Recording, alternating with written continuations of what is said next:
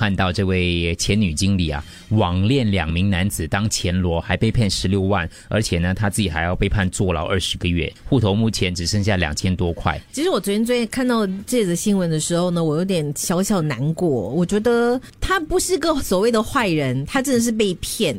我我为什么还要公开他的样子嘞？因为他不是重点，不是在于他被骗，所以他的样子，而是当前罗。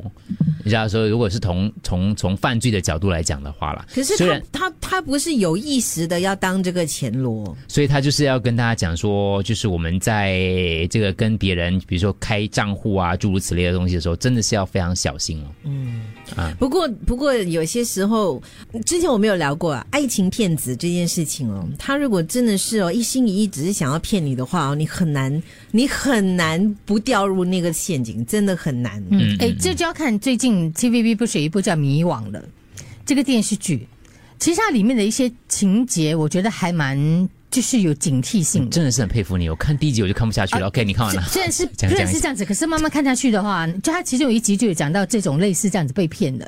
他是说在戏里面啊，是说有一个坏人，他们去开了一个电影公司，他去找了那些一直很想当编剧的人，收纳他们，然后之后呢，叫他们干嘛嘞？叫他们做网上那种骗子，是因为他们很会编故事嘛。对对对，编编编他们去骗，所以其中一个女主角是碍于什么？因为寂寞，没有什么朋友。这一集的我倒觉得很好。因为那些厉害编剧都去编这种骗局了，所以他们自己的编剧编的不好。对不是，可是你从这个故事就是说，现实生活中也是有这样子，可能真的也是我们需要一一些人去听你是说话。可是因为他那个寂寞，因为律师求情说他寂寞单身，当然我们没我们也没有看，我们因为给他看他样子啦，我们只是希望引以为戒啦。这个他的那个故事也是一样的，就是一在面部上认识一个男子咯，说他来自美国咯，说然后呢隐私的问题，他寄一个文件给他，被他保管咯。然后同样的关卡说过不了咯，然后就要跟他借钱咯，他还跟亲戚朋友借钱呢，还卖掉三房四祖屋嘞，一口气把十六万转给对方嘞，转账之后又再缺钱，然后又在跌入圈套，又再借钱这样子之类东西，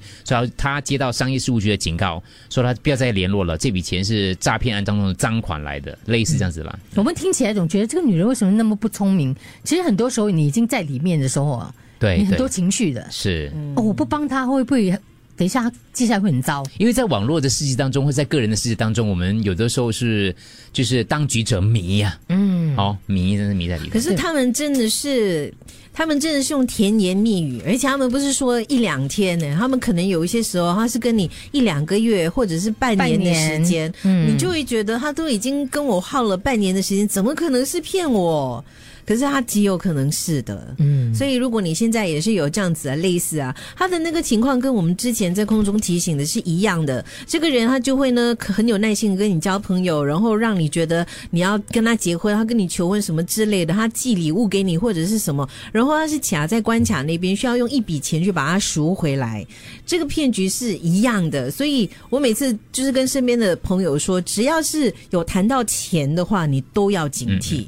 他说这边有看。那这两行字哈，案发时被告也多次接到商业事务局的警告了，但仍然坚持帮助大卫。哦，嗯，大卫毕加，哎，不是，对。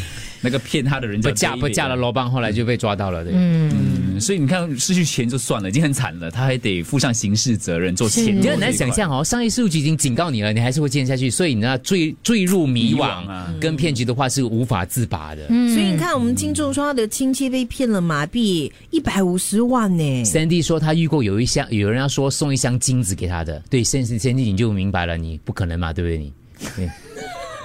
你很坏啊！你 不是不是不可能平白无故一一个箱子我的一箱的金子我的意思说 可以看呐，其实那部剧电视剧真的可以看呐，你你会会让你一点。你会去思考一下，像我们这种单身女人，但也没有什么可以骗呐。